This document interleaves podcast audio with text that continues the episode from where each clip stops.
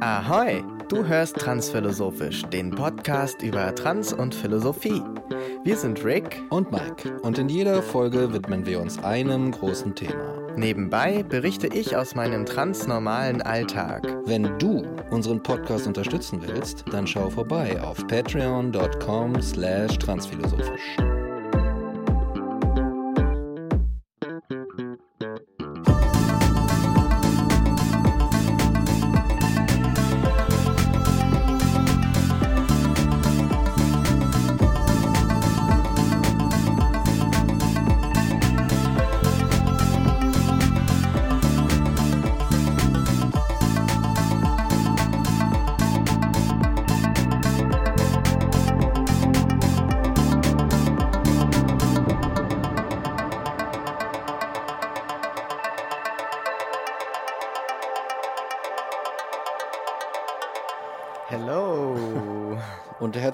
Willkommen zurück ük, ük, zu einer neuen Folge Transphilosophisch. Aus dem Wedding. Aus dem Wedding, ja. Genau. Ähm, ja, schön, dass äh, du wieder eingeschaltet hast, Peter. Wir äh, melden uns zurück nach einer etwas unfreiwilligen Pause, die leider mal wieder virusbedingt war. Aber ähm, ja. ja. Und ähm, so ist es. Meine Güte, ich bin überhaupt nicht bereit. Ich, ich bin überhaupt nicht bereit. Super ich habe auch gerade noch mal den Namen nachgeschaut von ähm, einem Politiker, hm. ähm, auf den ich gleich zu sprechen kommen wollte. ah, wir sind so fertig. Es ist einfach alles. Es ist einfach alles ein bisschen schleppend dieses Jahr. Ja. Wenn man so zwei Wochen krank war auch, dann sieht man die Welt mit ganz anderen Augen auf einmal. Ja, das äh, absolut. Aber wir gehen wieder dahin, wo wir uns schon oft aufgehalten haben, nämlich zu den Gewohnheiten. genau. Und äh, eine Gewohnheit dieses Podcasts ist ja mein transnormaler Alltag. Und dafür, ähm, genau, wollte ich erzählen von äh, einem FDP-Politiker. Oh, fängt gut an. Und äh, sein Name ist Marco Buschmann. Der Marco. Ich glaube, das ist unser Justizminister, oh. wenn mich nicht alles täuscht. Und ähm, der ist gerade, ich habe so, also die Geschichte ist so, ich habe vor ein, zwei Tagen ähm, auf Twitter geschaut. Oh. großer Leider. Fehler. ja, großer Fehler. Und ähm, da bin ich dann auf äh, das Selbstbestimmungsgesetz wieder mal gestoßen, das ja immer noch nicht umgesetzt ist, aber schon, ne? In, es wird dran gearbeitet. Und momentan gibt es äh, einen äh, Bearbeitungsstopp oder zumindest Verlam Verlangsamungen äh, bei der Umsetzung, da es noch Fachfragen gab. Ach. Und so. äh, das waren so die ominösen Fachfragen. Es gibt noch Fachfragen. Und da kam jetzt von unserem Kürbeauftragten Sven Lehmann, der an sich super Arbeit leistet und den man, glaube ich, nur positiv. Also, das ist so, glaube ich, der eine Mensch, äh, im, der schon seit längerem dabei ist im, im Parlament oder Abgeordneten, wo man so sagen kann, he's, he's an ally oder er ist auf jeden Fall, ich weiß gar nicht, ob er selber vielleicht auch queer ist, I don't know. Aber auf jeden Fall ist er gut dabei, mhm. ähm, Rechte für queere Menschen äh, einzufordern und immer wieder, immer wieder, immer wieder darauf hinzuweisen, dass das TSG abgeschafft wird und so weiter. Aber auch er hat auf Twitter dann eben geschrieben zu diesen Fachfragen, diesen ominösen Fachfragen, wo natürlich viele so dachten, oh no, jetzt kommen die ganzen die ganzen Turf-Lobbys und so und bringen noch irgendwelche komischen Bedenken ein. Auch er hat dazu nur geschrieben, ähm, so im Sinne von, man solle ihm doch einfach vertrauen oder es soll, man soll einfach beruhigt sein. Hm. So, und natürlich, und das hätte er selbst besser wissen können, finde ich, aber da haben natürlich etliche Leute drunter kommentiert, nein, also die Erfahrung hat gezeigt, wir können überhaupt nicht beruhigt sein wenn es irgendwelche Bremsvorgänge gibt bei Gesetzesgebungen und äh, irgendwie uns versprochen wird, ja, ja, das wird schon alles. Also, that's not how it went down in a good way bisher.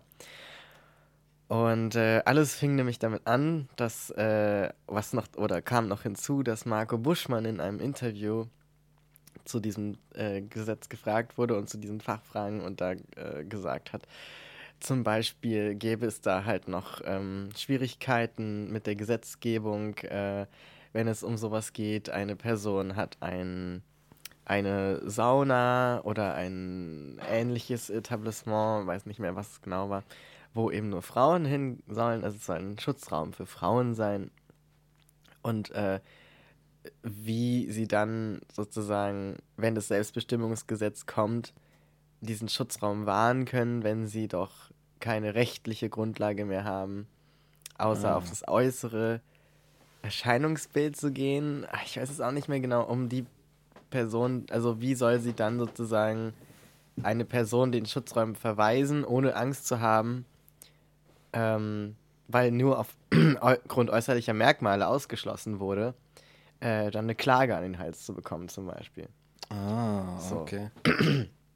Also er hat sozusagen die Position einer Person eingenommen, die äh, ja, die eben tendenziell Leute ausschließt mhm. aufgrund von Geschlecht und für die es jetzt schwieriger werden könnte, diesen Ausschluss zu machen.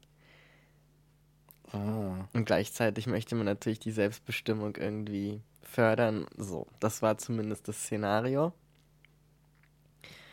Aber dass dieses Beispiel überhaupt kam, wieder mit den Frauen und den Schutzräumen und der Sauna und so weiter oder was auch immer, war vielleicht keine Sauna, aber einfach dieses Beispiel, das hat so gezeigt, wie tief diese Turf-Lobby schon in die deutschen Politikerkreise mhm und diese deutsche Medienlandschaft eingesickert ist. Weil das sind so, das sind so Fragen, das stimmt zwar sicher, dass es auf irgendeiner Jura-Ebene, Justizebene sind das sicher Fragen, die man klären muss und ich bin mir auch sicher, da gibt es bessere Beispiele, wo sehr deutlich ist, dass man das halt nicht so einfach beantworten kann. Aber das war halt wieder also es war einfach das falsche Beispiel. So, egal ob er damit jetzt explizit seine, auch seine Position zum Ausgedruck, Ausdruck gebracht hat oder ob es nur einfach ein schlecht gewähltes Beispiel war. Mhm. Aber das war so schon wieder der Aufhänger, wo dann ganz viele gesagt haben, also wir haben A, Marco Buschmann, der von diesem, diesem äh, Frauenräumen spricht quasi und Schutzräumen und wir haben B, die ominösen Fachfragen, die auftauchen. Wenn man hier eins und eins zusammenzählt, dann kann man sich ein Bild davon machen, ähm, oder eine Vorstellung, was eigentlich gerade diese Fragen sind und wer da jetzt noch fragt und so weiter. Ja. Ist das wieder das alte, äh, so dieses Turfy-Narrativ? Also wo irgendwie heißt, naja, es kann ja tatsächlich auch sein, dass es irgendwelche Männer gibt, die sich als Frauen verkleiden und dann in Schutzräume eindringen. Also. Ja. Was ist das? Okay. Also, weißt du was, weißt du, was Männer viel eher machen? Nämlich das, was jetzt neulich im Berliner Fenster war. Oh. oh, oh. Und zwar, man gibt sich als falsche Escortdame aus und ergaunert 5000 Euro äh, in Erpressungsgeld. Oh. Einfach, dass Leute eine Escortdame bestellt haben und er sich verkleidet und sich dann so sozusagen bestellen lässt und dann vorbeikommt und sagt, aha, Sie haben also einen Kink, Sie sind also ein Perverser.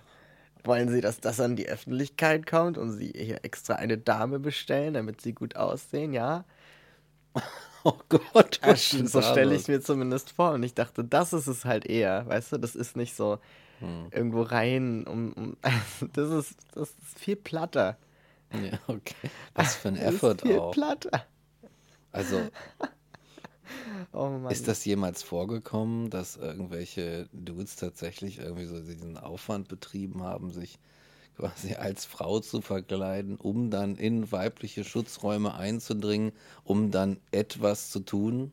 Also, also es gibt immer wieder ähm, auf Twitter diese Debatte um Frauenhäuser, weil das halt das Turf-Argument auch ist. Ah, oder okay. ähm, und da hat es schon etliche Frauenhäuser, die Twitter-Accounts haben gegeben, die drunter geschrieben haben, das ist bei uns noch nie vorgekommen. Und falls das mal vorkommt, gibt es auch dafür schon seit vor der Trans-Debatte so öffentlich sozusagen, gab es auch dafür schon äh, Abwägungen und dann muss man sich halt sowieso jede Person anschauen, die in ein Frauenhaus kommt. Es ist auch nicht so, dass wahllos alle Frauen da reinkommen. Hm. So, wenn eine gewalttätige Frau andere Frauen schlägt, dann bleibt die ja auch nicht im Frauenhaus. Mhm. Weißt du? Mhm. So, und es ist, es ist ja nicht so, dass man da einfach so eindringen kann und dann kannst du nichts mehr tun.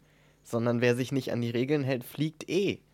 Ja, so. verstehe. Ja, ja, ja. Und genauso gilt das dann auch, falls das mal vorkommt, für eine Transfrau, die sich daneben benimmt. Dann fliegt die halt auch raus. Ach, so, okay. Weißt du? Ja, ja. Und, und dass das jetzt dieser explizite Fall, dass ich nicht, dass es nicht eine Transfrau ist, sondern eine, ein Mann eben, ein Ex der sich als Cis-Mann sieht, dass der sich verkleidet, um an Frauen zu kommen, sozusagen ins Frauenhaus. Das schreiben die, die, von denen man so liest, haben geschrieben, ist nie bei uns vorgekommen. So. Ja, ja. Und auch wenn man nu, wenn man, man braucht ja kein schlechtes Beispiel, um äh, Vorsorgemaßnahmen zu treffen. Das ist ja sogar noch, das, weißt du so, es muss ja nicht passieren, um das als Szenario ähm, vermeiden zu wollen. Das ist ja auch fair. Aber ähm, es ist halt einfach so, dass Frauen sowieso 24-7 auf der ganzen Welt belästigt werden von Männern. Ja. Und dafür brauchen sie nicht ins Frauenhaus gehen. Es gibt einfach so viele Möglichkeiten ja. und sie werden täglich wahrgenommen, ja, ja, Frauen zu belästigen. Ähm, keine davon ist gut, keine davon ist legitim, jede davon ist zu verurteilen und trotzdem passiert es. Und es gibt Gesetzgebung dagegen. Ja. So. Und es passiert trotzdem. Es, es ist schon, es, ich meine. Das ist ein reines Strohmann-Argument. Ja, ein so. Strohmann-Argument. Ne? Also wenn du, ich find, glaube, wenn du irgendwelche Frauen belästigen möchtest, dann äh, kannst du halt einfach aus dem Haus gehen, ein, zwei Straßen weiter und du findest schon irgendwen, den du belästigst. Oder du kannst halt in irgendeinen random Laden gehen und das da machen. Du kannst ja überall hingehen. Aber gibt es dann halt auf der anderen Seite auch wiederum irgendwelche Schutzargumente für Frauen? Also von den Leuten, die sagen, man muss jetzt aufpassen, dass die Frauenhäuser nicht von, von äh, verkleideten Männern infiltriert werden. Gibt es da noch wiederum von der anderen Seite halt Vorschläge zu sagen, hey, wir machen die Welt sicherer für Frauen? Oder ist es halt wirklich nur, also, weißt du, ne? Nee, es, ist, es gibt es halt nicht. Also natürlich gibt es Leute, die Dinge vorschlagen. So, und auch, ne, wie die Leute aus den Frauenhäusern, die gesagt haben, natürlich, wenn sowas passiert, dann haben wir auch Möglichkeiten, damit umzugehen. Und es ist ja nicht so, dass es nie zu einer Situation kommt, in der wer auch immer ähm, Probleme in einem Frauenhaus macht. So, das, weißt mhm. du? ähm, aber die Vorschläge und Ideen und, äh, und diese Offenheit kommt nicht von den Leuten, die Transfrauen daraus haben wollen. Mhm. Ja, okay. Also es ist wirklich halt nur so. Das ist, das ist reine, das ist immer so ein Strohmann-Argument. Das ist genau das gleiche, wie wenn sich Leute ähm, meinen, äh, für die Frauen einzusetzen, wenn sie äh, grundsätzlich islamfeindlich sind oder ähm, das Kopftuch ablehnen. So. Hm, ja. Einfach als, als aus Prinzip, als Kleidungsstück, statt sich zu fragen, worum es dabei geht. Und auch die Leute zu fragen, die Kopftuch tragen oder nicht Kopftuch tragen. Sag mal, fühlst du dich eigentlich komplett unterdrückt, wenn du in Deutschland ein Kopftuch freiwillig aufsetzt? Ja. Weißt du so? Das ist doch keine, das ist, das, da spricht niemand für die Frauen. Mhm. Da sprechen nur die, die feindlichen Argumente, Gruppen- und menschenfeindlichen Argumente so, ja. so scheinheilig für Frauen. Da werden halt, da werden halt Leute benutzt, einfach, die, um einfach die politische oder sonstige Agenda irgendwie zu, zu propagieren oder zu fördern oder irgendwie zu unterstützen. Aber es geht halt tatsächlich, es geht, die Leute, die jetzt sagen so, oh Hilfe, verkleidete Männer in Frauenhäusern, das sind nicht die Leute, die äh, die Frauen schützen wollen, sondern die sich selber schützen wollen und ihre Ziele und ihre Absichten und ihre politischen äh, Ideale schützen wollen. Aber ich kann, ja, wahrscheinlich ist es halt einfach das und es würde ja. einfach dabei bleiben und es würde halt niemals irgendwie Schutz für Frauen entstehen, wenn man diesen Leuten jetzt irgendeine Befugnis gibt oder irgendeine Verantwortung oder sowas. Ja, eh. Das ist ja der Klassiker. Ja. Same. Meine Güte, ich habe so ein, ich habe so ein, kennst du das, wenn du so einen nicht weghust oder nicht wegräusperbaren kleinen ähm, Knubbel im Hals hast? Oh, furchtbar. Der Und geht auch einfach nicht Der weg. geht nicht weg. Ja, ja. Ja. Ich kenne es gut, ich kenne es gut. Ja. Ja. So viel dazu. Also mal sehen, wie lange wir jetzt auf das Selbstbestimmungsgesetz noch warten und wie es dann aussieht, ob es am Ende wieder so ein TSG 2.0 ist. Das heißt in dem Sinne, dass man da nach wenigen Jahren schon wieder die Hälfte rausgeklagt hat vom Bundesverfassungsgericht und das dann auch wieder nur so ein Flickenteppich ist, der jahrelang nicht abgeschafft wird. We will never, we will, we might know at some point, aber ich glaube, es wird noch eine Weile dauern. Der politische Prozess, ne? Ja. Es ist so dröge, es ist so langsam. Also es ist halt wirklich. Ich frage mich auch immer, muss man das nicht mal überarbeiten? Also ist es, ist es, also muss es, das frage ich mich immer, muss es so langsam gehen? Liegt es daran, dass es so viel zu tun gibt und dass so viel Expertenrat hinzugezogen wird? Weil dann bin ich sehr enttäuscht von den Ergebnissen. Oder ist es einfach so ein, ist es so ein Bürokratieproblem? Könnte das längst schneller gehen? Und wir haben es nur noch nicht gemacht, weil wir Deutschland sind? Hm. Oder, oder sind es so, liegt es daran, dass das zum Beispiel jedes Jahr, es gibt ja irgendwie jetzt mehr Abgeordnete als jemals zuvor. Ne? Liegt es daran? Sind es zu viele Leute? Ja, vielleicht. Also was, ja. was, ist, was ist da los? Vielleicht auch. Warum ein- dauert das Jahre? Ja, vielleicht sind es auch einfach zu viele, ähm, ich sage mal, Interessengemeinschaften oder vielleicht Gemeinschaften mit entsprechenden Absichten und äh, die, die natürlich in, in einem System, ne- nenne ich jetzt es mal wie unseres, einfach äh, bestimmte Themen, genau wie das jetzt, was wir gerade hatten, einfach nutzen können, um auch andere Interessen durchzusetzen. So. Und du kannst halt immer hier Widerspruch einlegen, klar, Gewaltenteilung ist cool, so, ne? keine Frage, so, keine Alleinherrschaften von irgendwelchen Institutionen, aber solange, solange es halt einfach Leute gibt, die sagen, naja, das System ist halt in der Weise komplex, dass ich es vielleicht auch so, so ein bisschen hier und da Sachen drehen kann und da so ein bisschen mal hier was auslegen kann, ähm, um letztendlich doch meine Interessen durchzusetzen, ähm, ja, wird es, glaube ich, einfach so bleiben, weil letztendlich, letztendlich braucht es ja trotzdem, also, wie soll ich sagen?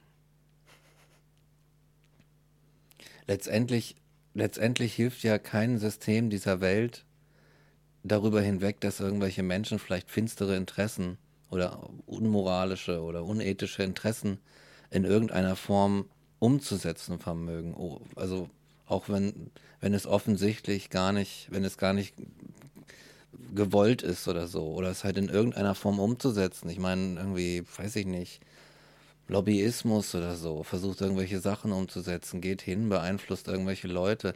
Korruption ist ein großes Ding. Grüße an die CDU und so, ne? Also es ist halt, es ist halt ganz normal, dass du, dass wir in einem System leben, in dem Leute einfach auch auf andere Personengruppen in Anführungszeichen scheißend einfach ihre eigenen Interessen durchsetzen können, reich werden können, sagen, ist mir eh alles egal. Ich will auf die Malediven und da irgendwie auf meiner Yacht liegen und weißt du, dafür mache ich das. Und ich glaube, solange das, unsere Welt so gestrickt ist, wie sie ist, können wir noch so viel Gewalten teilen. Dann wird es halt immer irgendwen geben, der die seine Interessen durchsetzt oder für andere durchsetzt und dafür bezahlt wird. Stichwort Korruption. So. Also ich bin da ziemlich pessimistisch, wie man merkt. Ne? Ich glaube, ich kann jetzt auch keine, keine bessere Alternative nennen, aber ich glaube, dass die Art und Weise, wie wir momentan Gesellschaften einfach tatsächlich nichts ist, äh, womit wir nachhaltig alle, alle zufrieden werden. Wohlstand für alle hat nicht geklappt, Glück für alle, Zufriedenheit für alle wird auch nicht klappen. Und ja, am Ende kommt der Klimawandel und weißt du, und macht eine Sauna aus der Geschichte. so. Und deswegen, und ich meine, es ist ja auch so eine Sache, ne? Ich meine, es ist alles so dringend, gerade Klimathematik, so dringend, so, es muss jetzt wirklich schnell was passieren. Wir müssen jetzt alle uns schnell einigen. Und mhm. statt was stattdessen passiert, weil wir jetzt irgendwie nur noch so eine, so eine Handvoll Jahre übrig haben, um das Ruder rumzureißen, ist, dass wir irgendwelche bescheuerten Kriege führen irgendwo. Und äh, eine, eine, eine, Lebensmittelkrise habe ich letztens gelesen, das Wort, eine Leb globale Lebensmittelkrise haben. Und das sind halt alles Sachen, ähm, an denen wir sehen, dass wir so, wie wir es machen, es einfach nicht geschissen kriegen. Und dass es so nicht funktionieren wird. Fertig aus. Und da gibt es, weißt du, da gibt es nichts, da kann man noch so viel, da kann man noch so viel machen, aber so wie das, wie die Welt momentan beschaffen ist, wird es einfach nichts. So. Und es gibt halt auch, es gibt einfach zu viele Leute, es gibt einfach zu viele auch sehr erfolgreiche Leute, also Leute, die davon sehr stark profitieren und die dadurch entsprechend auch Einfluss haben. Und weil Geld macht Einfluss. Ja, guck dir mal so einen Elon Musk an, was der machen kann. So, das ist der, echt verrückt. Ne? ne? Also was der für Möglichkeiten hat, was der für Freiheiten hat, das können wir uns überhaupt gar nicht vorstellen. da ist ein Krieg und er kann sagen, so hier, ich mache euch mal Internet oder so. Ich, ich so glaube, ich glaube, das ist echt so das, was du gerade gesagt hast, das können wir uns gar nicht vorstellen. Ich glaube, dass das immer, auch von mir, das fällt mir immer wieder auf, dass es stark unterschätzt wird, dass es einen großen Unterschied macht bei einer Vorstellung oder einer Idee von etwas, was du tun willst, ob du schon zu dem Zeitpunkt, wo du es dir vorstellst, die Möglichkeit hast, es umzusetzen. Oh, interessant, ja, ja. Weil Elon Musk kann sich vorstellen, zum Mars zu fliegen und setzt dann, weil er das Geld hat, um das dann in der Firma oder so auszuprobieren. Und deswegen ja. kann er sich auch hinsetzen, da Leute für ihn arbeiten lassen. Er selber hat ja nicht viel gemacht bisher, würde ich mal so sagen. Also, ich weiß nicht, was er da für einen Anteil hat, außer Geld zu erben. Und äh, ja, weißt du, setzt dann Leute hin, lässt die für sich da arbeiten und die Sachen machen und äh, greift sich die Credits dafür ab, dass er so tolle Ideen hat. Und also das würde mir halt, ne, das würde mhm. mir nicht mal einfallen. So, weil ich das mir, also weil ich ja von den Dingen ausgehe, die ich habe, was könnte ich denn tun? Mhm. Und nicht, was könnte ich tun, wenn ich das und das hätte, weil da immer schon dabei hängt, naja, ich hab's ja nicht. Und mhm. deswegen auch die Energie, die da reinfließt, sich was vorzustellen, die Fantasie, die ich dafür brauche, ich glaube, dass wir nicht unterschätzen sollten, wie, ja, wie beeinflusst das ist letztlich.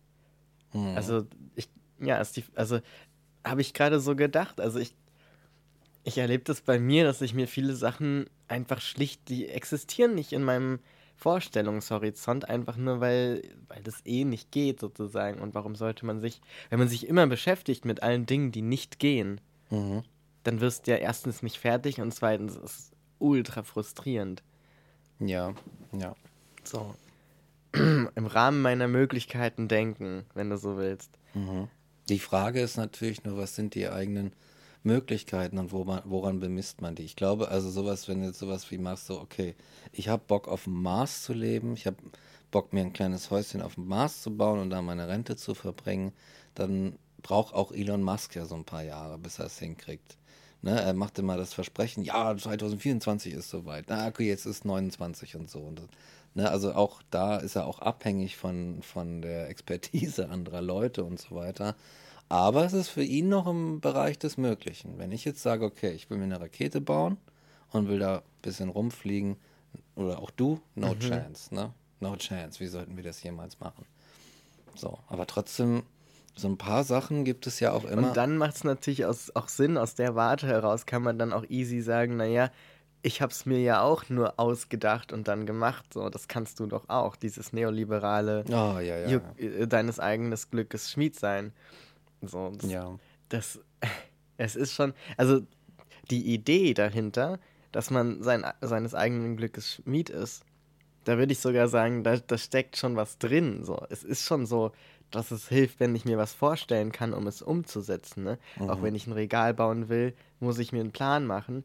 Und wenn ich mir den Plan mache, also vielleicht klappt es auch so, aber die, die Chance, mir einen Plan zu machen, die habe ich und dann kann ich es tendenziell auch umsetzen. Mhm. So, und ich, ne, diese ganzen komplizierten Schritte kann ich mir runterbrechen und mich Stück für Stück dahin bewegen, dass ich eines Tages auch ein Regal stehen habe. so wie das andere Menschen auch schon geschafft haben. So. Ich muss nicht der Regal-Crack sein von Geburt an, damit ich ein Regal bauen kann. Weißt du, aber es ist schon ein Unterschied, ob ich überhaupt zum Beispiel jemals mir ein Brett leisten kann. Weil Ja. dann brauche ich mir auch, also, ne, das ist Ja. dann. Und für jemanden wie Elon Musk, der denkt sich wahrscheinlich nicht, aha, ich kann mir das ausdenken, denn ich habe ja das Geld. Man denkt ja nicht so, ach so, klar, ich kann mir das und das ausdenken, denn ich habe ja die Möglichkeit dazu. Sondern Mhm. es ist ja eigentlich so, dass man schon, wenn man das sich vorstellt, von dem geprägt ist. Ja, du, Weißt du, und das heißt, für ihn macht es dann Sinn zu sagen, ich habe es mir doch auch nur vorgestellt, weil er das gar nicht bemerkt, wie geprägt er davon ist, dass er dieses Geld hat ja, ja. und diese Ressourcen. Ja, er ist ja nicht nur, er ist ja nicht nur reich geboren, sondern er ist ja auch schon ziemlich früh dann Millionär einfach geworden. Ne? Ja.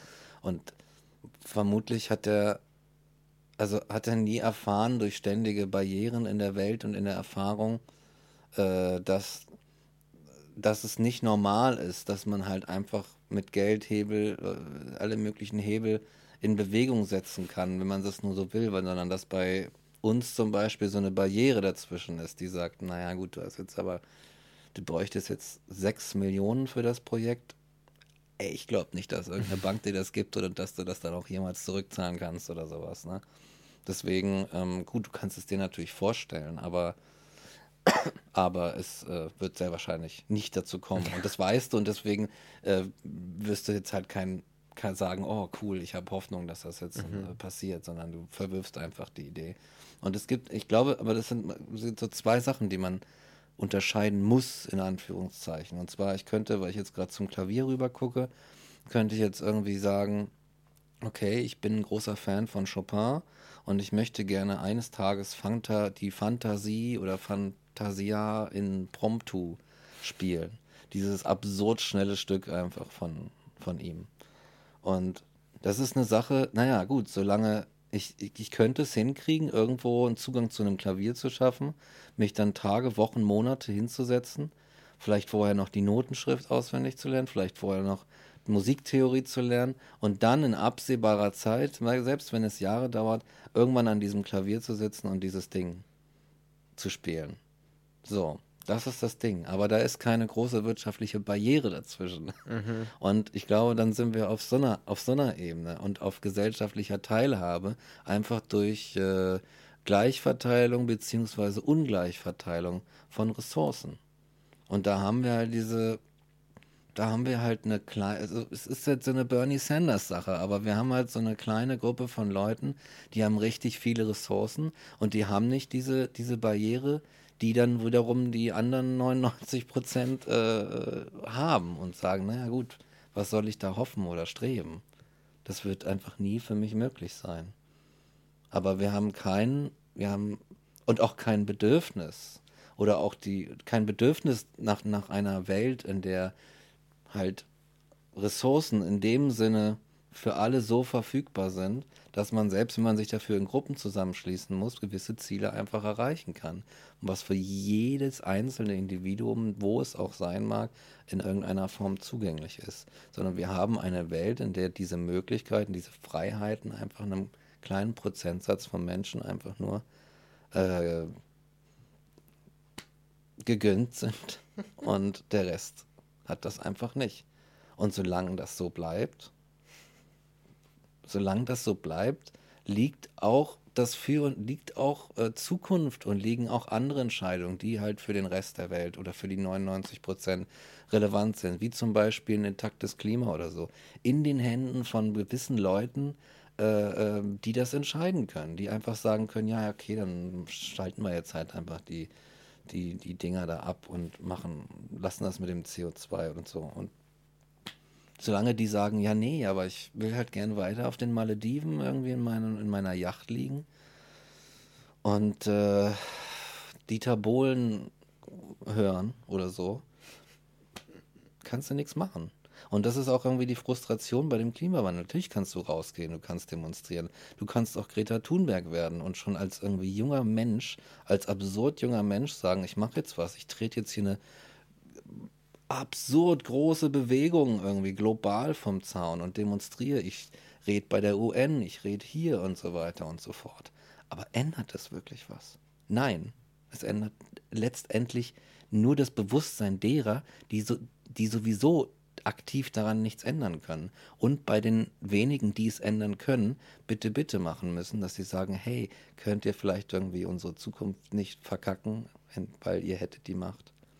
Aber solange die das nicht machen, wird es nicht passieren. Und das ist irgendwie so die. Ja, es ist letztlich was, was, was sie nicht, was sie nicht aus. Also es gibt ja, es gibt ja auch keinen Sinn für äh, jemanden, der äh, profitiert hat und weiter profitiert und der gerne in diesem Profit lebt, ja. irgendwas davon abzugeben. Eben, ja. So, das ist schon auch nachvollziehbar, dass das für den Menschen dann egal ist und der sich so denkt, ja, kann die doch machen. Finde ich gut, dass sie sich fürs Klima einsetzt. ja. Weißt du? Finde ich toll. Finde ich toll. tolle ganz tolle, Frau. ganz tolle junge Frau. Tolle junge ja. Frau. Ja, ne, genau so stelle ich ja, mir das vor. Ja, so. exakt. Weil wenn du, das ist ja das Schöne am Reichsein, wenn du, glaube ich, so viel Geld hast, dann hast du diesen angenehmen Zustand, wo dir halt, wo, wo du mit allen d'accord bist und sagst, ja, mach das doch, wenn dir das gefällt, ja, weil, ja. Du, weil das dich nicht berührt. Ja. Weil es dich nicht berührt. Nichts kann dich angreifen. Ja. So, das ist, glaube ich, the, the, biggest cushion in the world, so, in das du dich da reinlegst. So. Ja.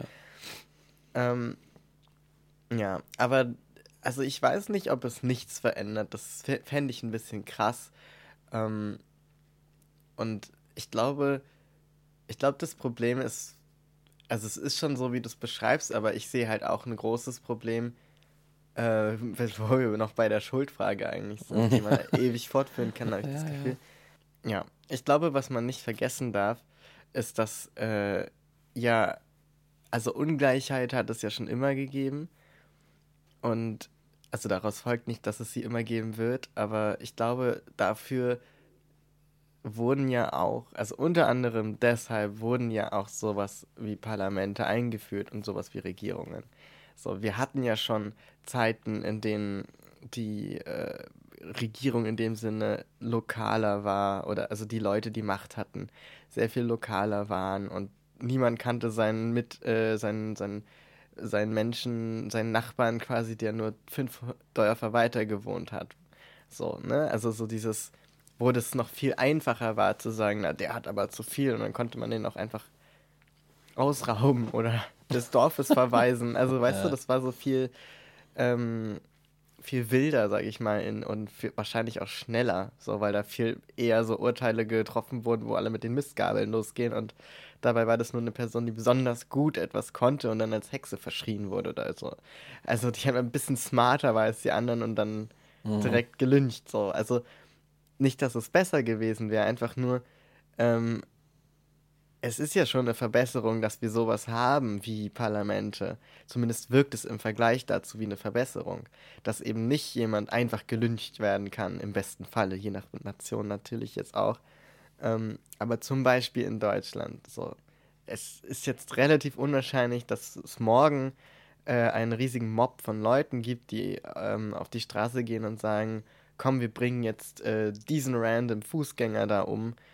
Und äh, das hat Ne? Und, und das, mhm. also erstens, dass es passiert und weil wir halt, ja, und zweitens, dass es dann nicht geahndet wird oder so. Also es ist sozusagen schon klar, wir haben moralische, wir haben in unseren Gesetzen moralische Verankerungen sogar.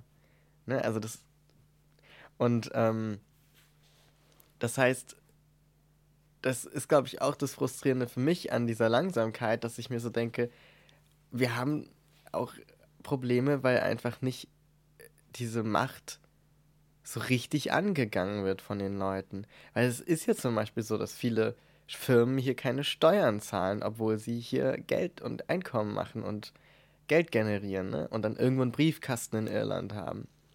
So, um da dann Steuern zu zahlen, weil es günstiger ist. Ja. Und, und das sind so Dinge, ähm, es ist ja nicht so, dass es sozusagen keine Mittel gäbe, aber sie sind irgendwie nicht wirksam genug. oder sie werden nicht äh, konsequent durchgesetzt. Und das finde ich ist halt noch ein viel größeres Problem, weil das macht es natürlich auch einfach aus Sicht von einem Milliardär oder so zu sagen, naja, also drum kümmern müsst ihr euch schon selbst. Ich mache jetzt nicht eure Arbeit, mich hier zu entmachten.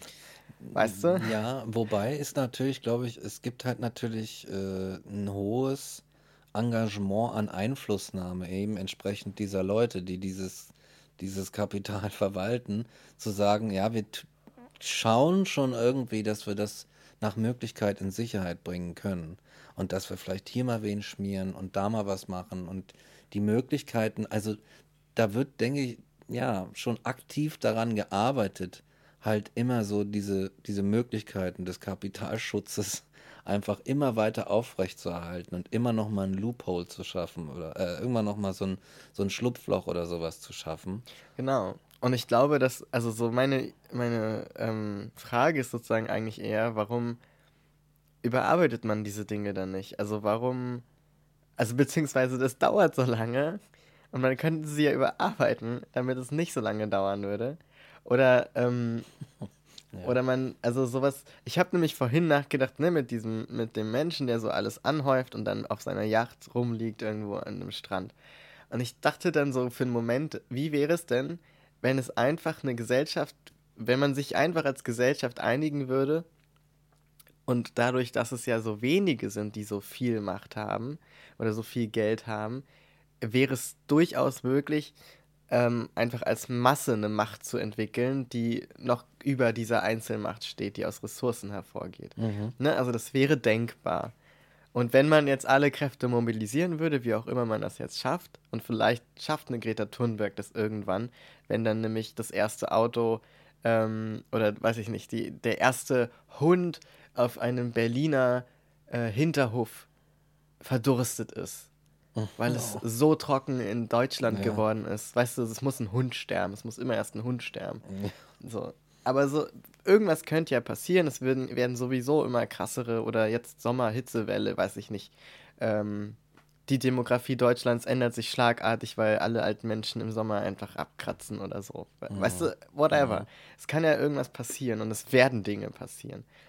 Und es kann dann sein, dass so eine Greta Thunberg dann so sagt, ja, weißt du was? Und weil ich euch das die ganze Zeit gesagt habe, guckt mal, jetzt könnten wir doch was machen. So, jetzt seid ihr auch ag agitiert sozusagen. Jetzt äh, zeigen wir mal den, den wenigen, so, dass es so nicht weitergeht. Ja. Und dann könnte man, habe ich überlegt, wenn man dann so eine neue ähm, Grundlage schaffen würde, wo man sagt, man kann aufgrund dessen, wie es beschaffen ist, man kann gar nicht ähm, Ressourcen anhäufen. Und damit meine ich jetzt nicht so ein sozialistisches Verteilungsding, mhm. sondern so, ein, so, eine Form von, ich habe überlegt über so eine Form von ähm, ähm, äh, Accountability. Mhm. Also sozusagen das, das Prinzip, dass du ähm, eine Bestätigung von anderen bekommen musst, um was zu bekommen. Und äh, so, also ich dachte dann, man müsste zum Beispiel, um sich eine Yacht um eine Yacht zu bekommen, um Zugang zu einer Yacht zu bekommen, müsstest du nachweisen, dass 20 Leute finden, dass du ein guter, solidarischer Mensch bist. und und, ähm, und ich habe dann so überlegt, wenn man dann zum Beispiel Leute ähm, oder und auch ehrlicher. Wenn du dann Leute versuchst zu schmieren und so, so ja, ich gebe dir 20 Euro, damit du mir sagst, dass hier unterschreibst, dass ich ein guter Freund bin und so, weißt du? Ja, ja. das würde, natürlich könnte es dann theoretisch sowas geben, aber es wäre halt geil, wenn es als, Solid, als so eine Solidargemeinschaft einfach so wäre, dass es einfach keinen Sinn macht. Weil, die, weil du quasi nicht die, die Materialdinge äh, als Luxus oder als äh, was Krasses hinstellst, sondern einfach nur ein so sympathisch, ehrlicher Mensch wie möglich zu sein, weil du dann besonders viele Leute hast, die, die dich bestätigen. Und dann wäre so die, dann wäre so die Beziehung miteinander, untereinander, das wäre das höchste Gut. Ah, weißt du? Ah, ja. Also es geht nicht darum, am meisten Freundschaften zu haben, sondern die Leute würden dann, weil sie viel öfter danach suchen und es viel leichter ist, in diesem System einfach von A nach B zu kommen, wenn du halt eh gut vernetzt bist und coole Leute kennst, weil sich ja dann alle gegenseitig immer, dann, dann könnte man das so.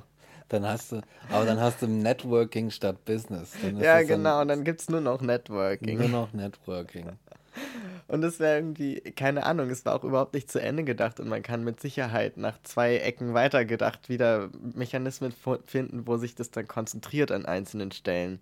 So, aber ja. es war einfach bis so Moment, dachte ich, es wäre so lustig, wenn so ein egoistischer Typ irgendwo an so einer Yachtausgabestelle steht und dann sagt die Person, naja, also dann müssen sie mir jetzt erstmal 20 Leute vorbeibringen, die attestieren, dass sie nicht ein Arschloch sind. Was einfach nur eine Yacht haben will. So. so ja, sorry, ich würde Ihnen die Yacht gern verkaufen, aber ich brauche ja so eine so, eine, ähm, so ein Anti-Arschloch-Bescheid, Leute. Sonst kann ich Ihnen, tut mir leid, das ist jetzt halt das Gesetz, ne? Ich muss halt, ich brauche halt diesen Wisch, damit ich Ihnen die verkaufen darf. Ja. Ja. Ja. Und dann könntest du halt, ne, und dann hast du irgendwie, bist du so, willst du eine Party anführen und die wollt auf einer Yacht feiern und dann seid ihr schon als Party, die ihr halt voll Bock habt, so seid ihr schon so 50 Leute, die sich eigentlich alle gegenseitig so, ja, super Typ, so. und zack, habt ihr eine Yacht, Mann. Und dann so, Ach, geil. Weißt du? Ich meine, Weil das würde quasi, das würde befördern, dass sich Leute eh in Gruppen bewegen und eh miteinander solidarisch Projekte und Dinge machen, weil sie davon einfach mehr haben. Ja. Also das, das war der Ursprungsgedanke. Wie schafft man es, dass Solidarität nicht als ein Pflichtgefühl auftritt, sondern als ein, ne, wenn die Leute schon offenbar viele Leute so ticken, ja dann doch eher bei sich zu gucken und auch eher zu gucken, was tut mir gut und meint den Leuten um mich rum. ja. Und es ist ja auch so, also natürlich liegt mir ein Mensch, den ich seit Jahren kenne und gern habe, würde ich ich meine, klar gibt es etliche Gedankenexperimente zu, ja, ist es moralisch verwerflich, dass man dann lieber den einen rettet als den anderen. Aber so vom, vom gefühlten Alltag, natürlich mhm. würde ich eher meine Mutter retten als irgendeine random Frau. So. Mhm. Das ist natürlich, haben die beiden Menschen denselben Wert, aber doch nicht für mich in dem Moment. So. ja. Und wenn wir so ticken und wenn viele Menschen so ticken, dann muss man doch irgendwie so schaffen, dass es aus einem guten Gefühl heraus eh trotzdem nicht nur allein kernig bei einer Person bleibt, so mein Profit, sondern so meine Gruppe, so meine Leute. Ja, aber ich denke dann natürlich auch so an die. Und dann kommt der Rassismus. Dann kommt der Rassismus. ja, scheiße. Oder die Dude Bros. Oder die Dude, daran habe ich auch die gedacht, bei der Party, ne? Dann ist es so, ja, yo, richtig knorke Typ. Und dann sind es halt nur Atzen. Lass uns eine Yacht klar machen, Bro. Dann müssten es vielleicht anonym zufällig ausgewählte Leute sein. Oh, die du, die du von dir die überzeugen deine, musst. Die du von dir überzeugen musst. ja. Eines, ein, jeder Mensch ist eines jeden anderen Menschen Jury quasi. Vielleicht könnte man es auch in der Hinsicht irgendwie erreichen, dass man jetzt sowas sagt wie, also spontane Idee. Kein, also auch kein Mensch auf der Welt darf jemals mehr als eine Million, sagen wir mal, Dollar besitzen auch in verschiedenen Währungen. Es gibt dann so ein globales System und auch, also das wird auch gerechnet auf die Bankkonten, wie viel Bankkonten du hast und alles zusammen darf niemals mehr als eine Million Euro betragen. Jeder Euro, der da drüber geht, der geht an, an die Staatskasse zurück. Mhm. So, alles, was du hast. So, und du kannst, ich meine, hey, kann man zufrieden mit sein, irgendwie so. Ne? Dann kaufst du dir, weiß ich nicht, was eine Yacht kostet kaufst du dir ein Haus für 500, also eine Eigentumswohnung in, ähm, in keine Ahnung, Dessau oder so, bezahlst du 200.000 Euro und dann kannst du das wieder auffüllen oder so, aber du darfst niemals darüber kommen.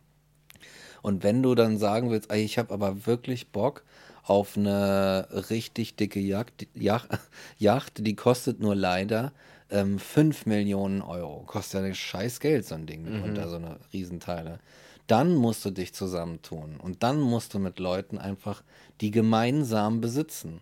Ja, das heißt, es gibt auch dann keinen Einzelbesitz von Dingen mit einem Wert über einer Million Euro. Exakt, genau. Ja. Einige Dinge kannst du nicht alleine besitzen, weil ja. diese einfach viel zu teuer sind und du einfach nicht so viel Geld haben darfst. Und, und weißt du, was man dann machen könnte? Dann könnte man sowas machen wie Krankenhäuser müssen immer über eine Million Euro kosten. Also man kann, man ja, kann, dann, man kann dann künstlich Produkte verteuern, damit sie nicht von einer Person besessen werden können. ja, genau. Und ja. du musst, musst dich arrangieren mit Leuten. Ja. ja. Dieses Haus, ja, das kostet 200 Millionen Euro. ja. Und es sind zufällig hm, mehrere Wohnungen drin. Ja. Leider kannst du das nicht alleine besitzen. Exakt. Da müssen 200 Leute müssen ja. Anteil an diesem Haus haben. So sieht's aus. und das kriegt dann erstmal hin und dann kommt dieses Prinzip wieder zum Tragen. Und bei einer Million Euro, jetzt mal im Ernst, da kann sich keiner beschweren, oder? Da kann man sich nicht beschweren. Oh, ich darf noch eine Million Euro haben. Das ist so unfair. So. Ne? Einige Leute würden das nicht approven auf der Welt. Aber ich kann mir gut vorstellen, dass da jetzt irgendwelche BWLer ankommen würden und sagen würden, ja, du hast ja auch keine Ahnung davon, wie Wirtschaft funktioniert. Und dass dann irgendwie, wenn man so eine Regel einführt, dass dann zum Beispiel ähm, Leute die Preise entsprechend anpassen und dann kostet etwas ähm, 999.900 Euro 99 Euro äh, weißt du, ja. 999 Euro. Und was bezahlst du das irgendwie als an zwei verschiedene Konten und das wird dir als Anteile verkauft. Dann kannst du eine halbe Yacht kaufen. Ah, weißt ja, du? Und okay. kannst dann auch die zweite Hälfte, und das ist dann aber was anderes, ne? Das ist dann ja. nicht eine Yacht, sondern das ist eine halbe Yacht, die du kaufst und noch eine halbe Yacht, die du kaufst. ja. Okay. Weißt du? Also ja. das wäre so einfach zu umgehen. Und ich meine, das sind ja genau die Mechanismen, die heute auch schon existieren. Ne? Wie mit den Steuern. Mhm. Man könnte einfach sagen, ja, ich zahle meine Steuern und da gibt es dieses Gesetz. Aber man kann auch den Aufwand betreiben, weißt du, ja, irgendwo irgendeine Lücke zu finden und Leute zu beschäftigen, die nur das tun.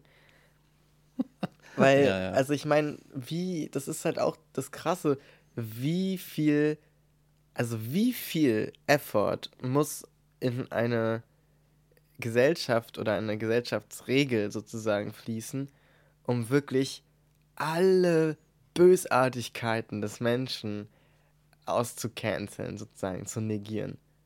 Ja. Also so, das gibt's nicht auch diesen Spruch irgendwie, dass das Böse ist äh, kreativ oder irgendwie es hat unendlich viele Ideen oder so. Es ist doch, also mhm. sozusagen, es gibt immer, das Böse findet einen Weg, heißt es, glaube ich, ne? Ja, ah, ja, so. okay. Das würde ich unterschreiben, aber so. dann muss man über das Böse reden, weil ich glaube, ja. ich glaube, das Ding ist, dass das so also, eine, ja, ne, das ist als, also ein äh, zusammenfassender allgemeiner Begriff für so Mechanismen. Ja, ich so. verstehe. Ich denke nämlich, dass ja auch genau das auch in meinem bescheuerten eine Million Dollar System würde es dann halt wieder irgendwen geben, der sagt, naja, wir kriegen das schon irgendwie so und so hin. Ja. Weil das ist ja immer der Fall gewesen. Jetzt kommt, es werden irgendwelche Parlamente gemacht und es werden irgendwelche besseren Gesetze gemacht und es dürfen Frauen wählen und so.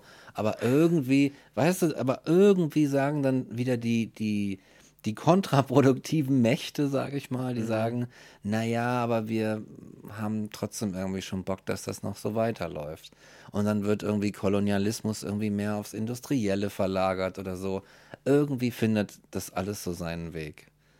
Und ähm, ich denke, dass das sogenannte Böse, ich weiß nicht, ich glaube, das sogenannte Böse liegt erstmal, liegt erstmal überhaupt in unsere, nicht in, im Menschen, als in seiner Natur oder so etwas, sondern in unserer Art und Weise, wie wir die Welt und uns und einander betrachten.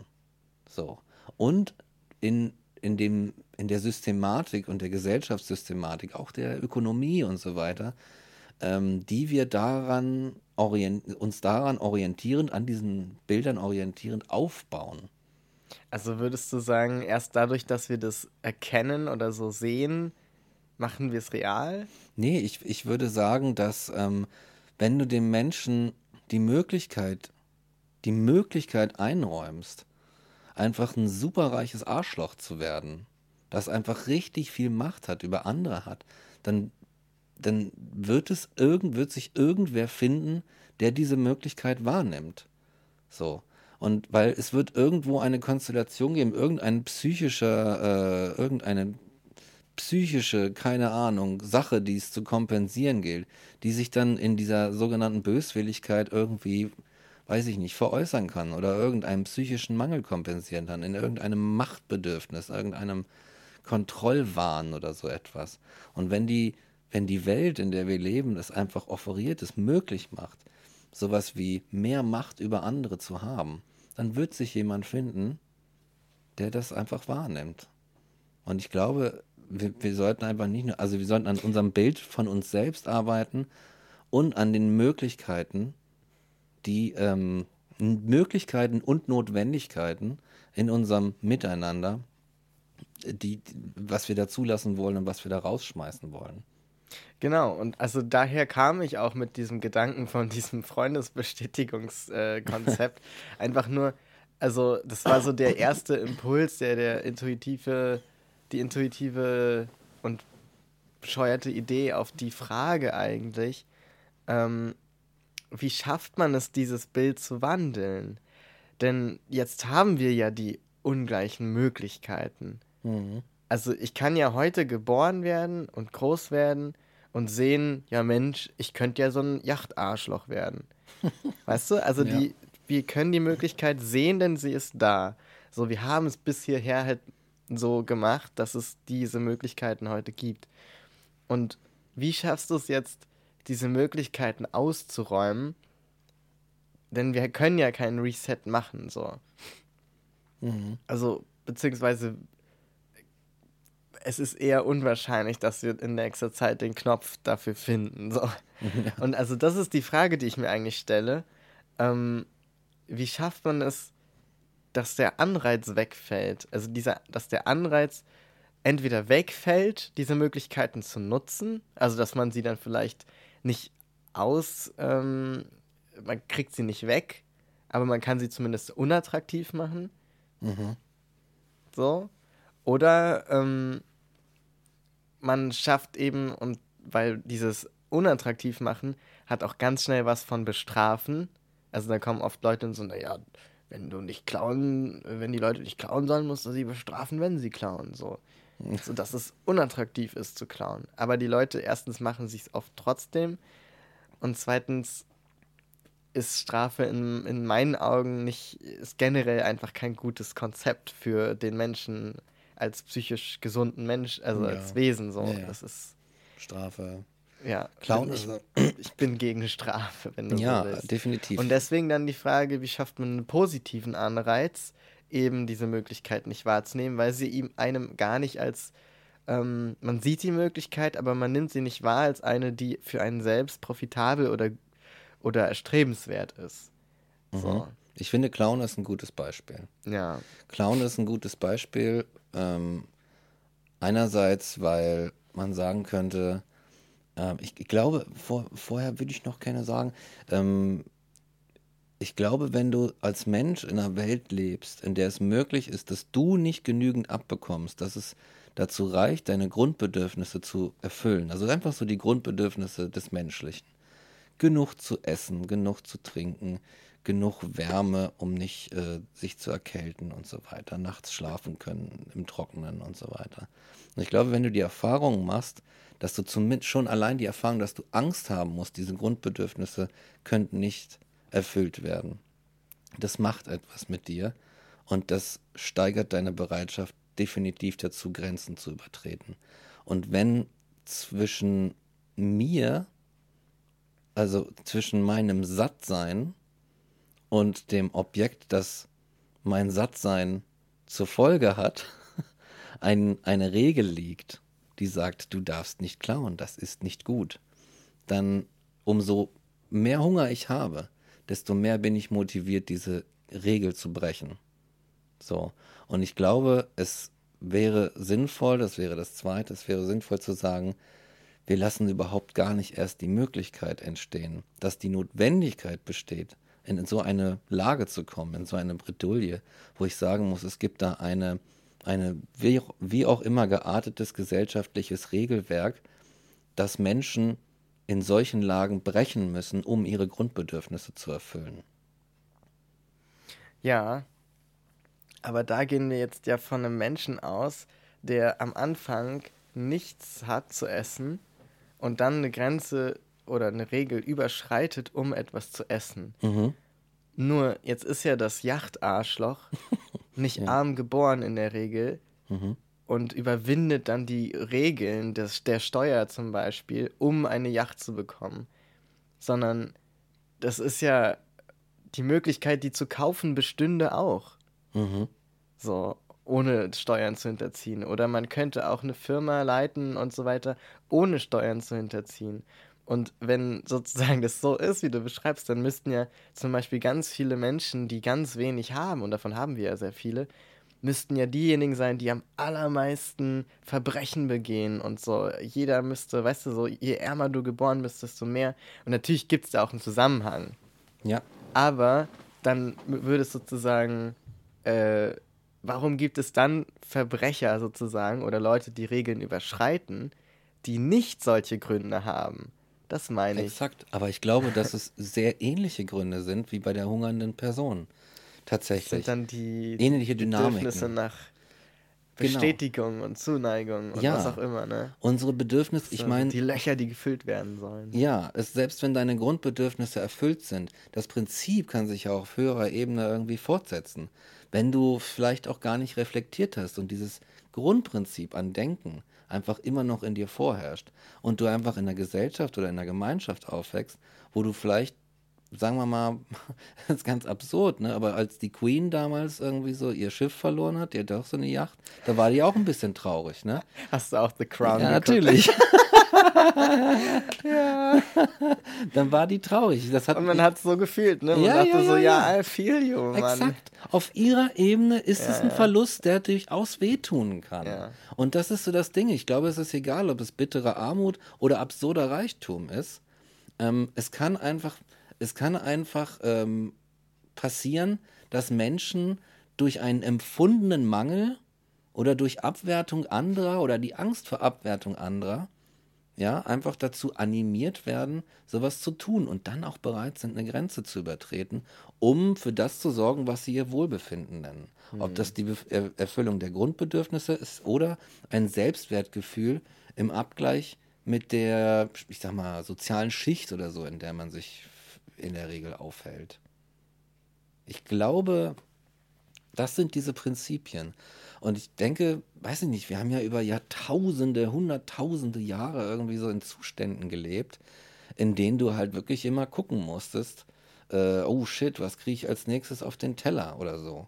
Oder oh nein, also wenn ich jetzt über den Stock irgendwie stolper und mir eine Entzündung ranhole, dann ist halt wirklich, also in denen halt wirklich du immer in Gefahren ausgesetzt warst.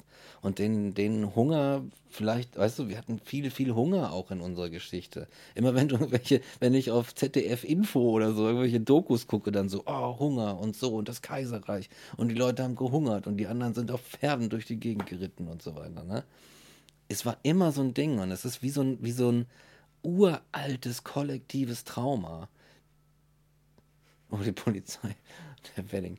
So ein uraltes kollektives Trauma, das uns so ganz tief in den Knochen sitzt und das uns die Welt auf eine Art und Weise betrachten lässt, die immer mit so einem, oh mein Gott, was passiert als nächstes?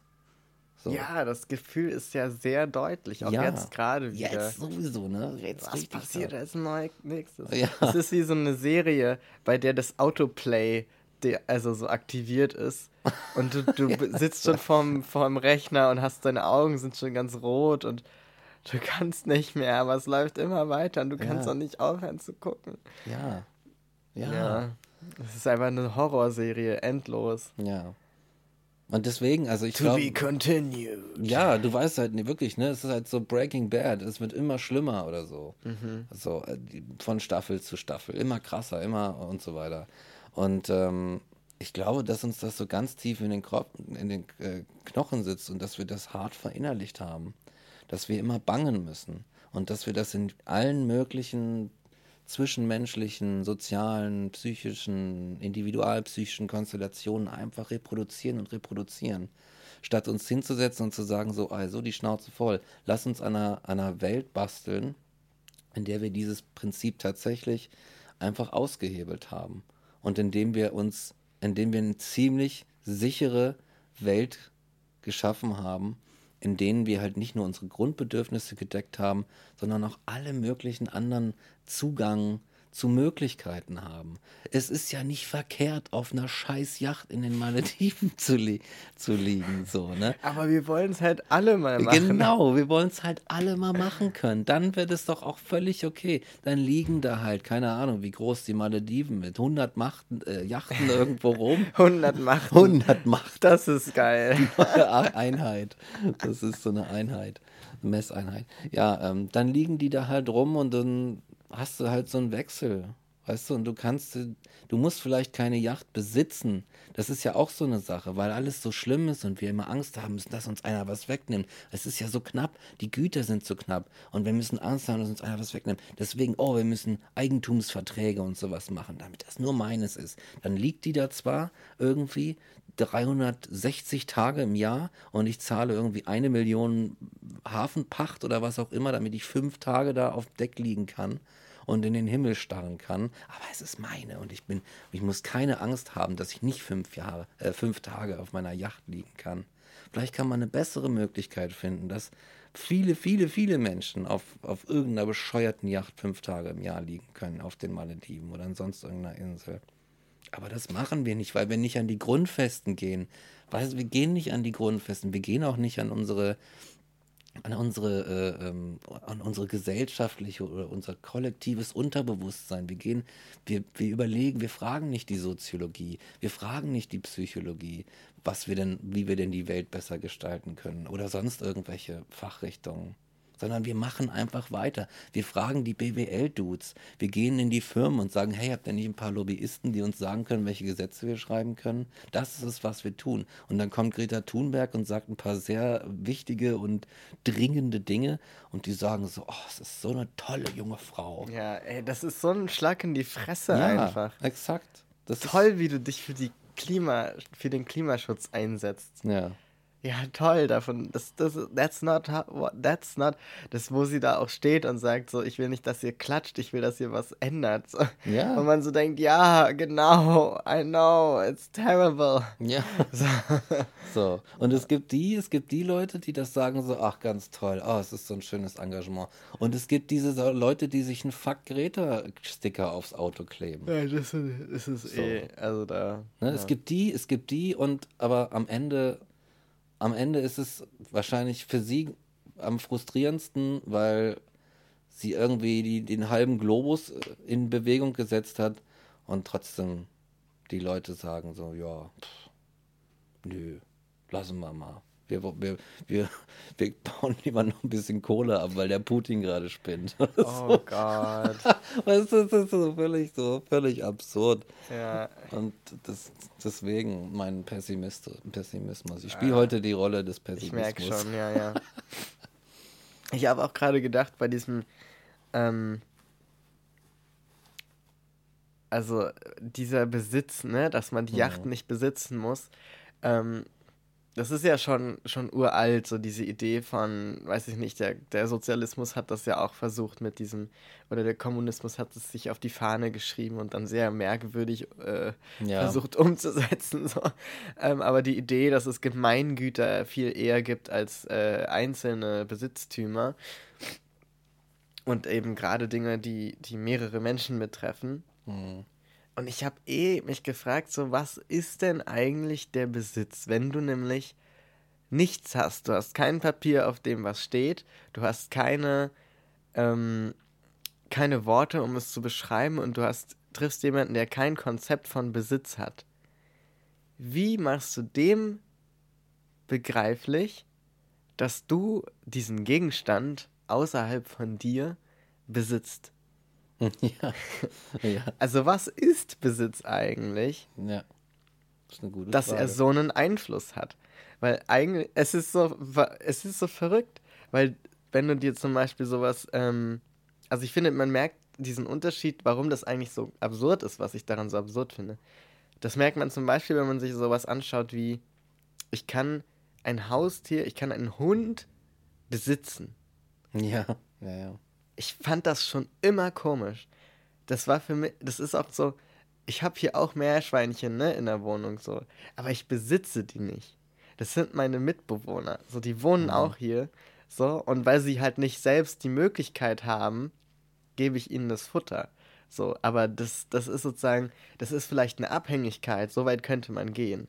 So eine Abhängigkeit im Überleben, weil sie eben hier jetzt schon so gezüchtet sind und so weiter, dass sie jetzt nicht sich aus mhm. der Berliner Wohnung von alleine rausbewegen und in der Natur überleben könnten. So, also ja. weil sie halt nicht durch die Tür kommen. Sie haben ja. keine Hände für ja. die Türklinke.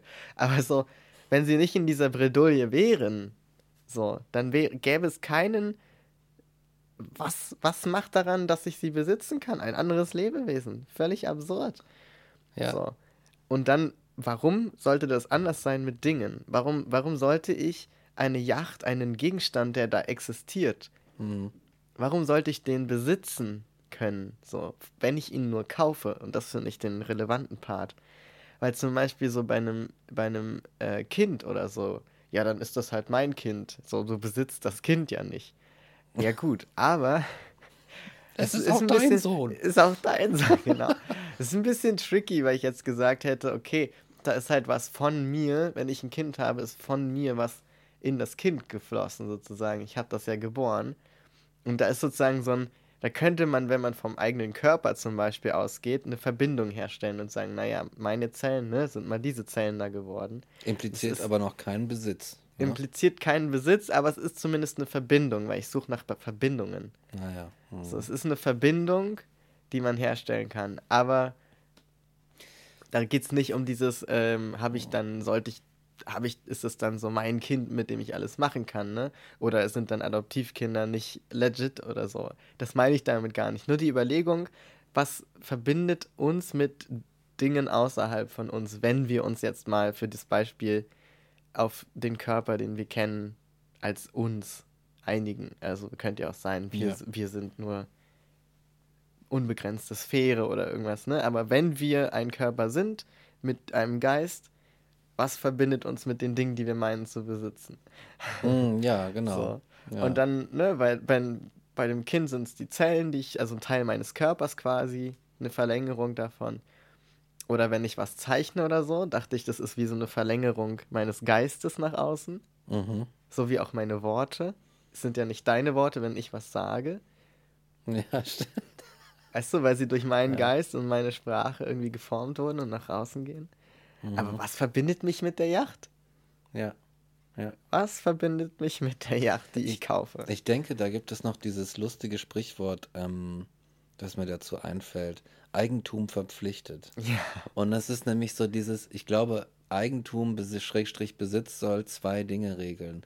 Einerseits, dass du halt auch die Pflicht oder die Verantwortung für ein bestimmtes Stück Welt eine bestimmte Entität. Ja, es ist ein Stück Welt. Ein ja. Stück Welt, genau. Das, ist, das heißt nicht nur, also es heißt einerseits, du trägst die Verantwortung und die Fürsorge für ein Stück Welt, so, und demnach wärst du auch ähm, verantwortlich für, die, für deine Haustiere. Und andererseits, ja, andererseits soll es irgendwie vorbeugen in einer Welt, in der halt vielleicht nicht genug für alle da sind oder in der es Neider haben, dass es dir einfach jemand nimmt und in seine Verantwortung einfach nimmt. Also, dass dir jemand deine Verantwortung klaut, mhm. sozusagen. Ich glaube, das könnte. Genau, aber der, dann könnte man ja, sein. dann könnte man ja beispielsweise ähm, ähm, den Begriff des Besitzes oder die Anwendung von Besitz, wie es heutzutage passiert, durch so eine Art ähm, Fürsorgeverpflichtung sozusagen ja. ersetzen. Also das bedeutet dann nicht, dass du, du besitzt dann ähm, zum Beispiel die Wohnung oder sowas, aber ähm, du musst dich darum kümmern. Also du bist gesellschaftlich verpflichtet, für diese Wohnung äh, zu sorgen. Das heißt, sie zu sanieren und so weiter. Ne? Und das ist ja. ja auch Dinge, die wir mit Besitz assoziieren. So, aber es ist auch so ein gesellschaftliches Ding und du hast sozusagen nichts davon, sondern jeder hat so seine Aufgaben mit den Dinge, für, Dingen, für die er Fürsorge hat. Eher wie so ein Haushaltsplan in der WG. Jeder muss mal abwaschen. Ja. Weißt du, und du hast so eine, so eine gesellschaftliche Fürsorgepflicht für bestimmte Dinge oder, oder Lebewesen oder Prozesse. Ja, ja, ja. Und das, das bringt dir aber jetzt nichts in dem Sinne, wie dass du, also so, warum sollte man Fürsorgepflichten anhäufen? Mhm. Weißt du, so, warum sollte ich mich, ja. ne? Da Also- kann man nicht mit reich werden. Ja, Also, genau, damit kannst reich, du eigentlich nicht reich werden, weil du kannst dich nur begrenzt um viele Dinge kümmern. Ja. Und du willst es ja mitunter auch gar nicht. Ja, aber ich glaube durchaus, also ich kann mir so ein, so ein äh, Prinzip durchaus vorstellen, ähm, das so um Verantwortung geht. Weil ich, also ich glaube, die, die allgemeine Erzählung, auch aus so einem konservativen und nicht ganz so konservativen, ist irgendwie so, ja, denn kein Mensch würde nur irgendwas machen, alle würden nur auf der Couch sitzen und Netflix gucken oder so. Aber ich glaube das nicht, sondern ich glaube, dass, dass Menschen schon das Bedürfnis haben, für etwas Verantwortung zu übernehmen. So, das über sie selbst hinausgeht. Verantwortung zu übernehmen. Und auch Verantwortung übernehmen heißt auch, naja, ich finde, wenn du in, in Beziehung zu einem Menschen trittst, freundschaftlich oder wie auch immer, dann ist das ja auch schon ein Stück der Verantwortung, die du übernimmst. Also, wenn es halt wirklich, weißt du, also vom, vom Willen her zu sagen, ja, ich übernehme Verantwortung dafür, dass ich irgendwie den nötigen Respekt deiner Person gegenüber äh, ent, dir entgegenbringe. So, ich übernehme Verantwortung in, für, für das Miteinander, das wir haben, indem ich halt irgendwie Anstrengungen unternehme, dich kennenzulernen, dich verstehen zu lernen, damit ich mit dir kommunizieren kann, damit ich mich irgendwie mit dir austauschen, absprechen kann, damit mir irgendwie irgendwelche Missverständnisse aus, aus der Welt heben. Oder Verantwortung für gemeinsame Unternehmen, Sachen, die man nicht alleine machen kann. Oder so. Und ja. Ja. Also das soll jetzt Ja. kein Vorschlag sein, wie wir die Welt organisieren. Nein, nein, so, nein, nein, das nein. Nee, nee, nee, nee, das, das, das eh nicht. Also, um Gottes Um Willen. Himmels Willen. Darüber willst du nämlich, und da will ich eigentlich witzigerweise gerade hin, Ja. gedanklich.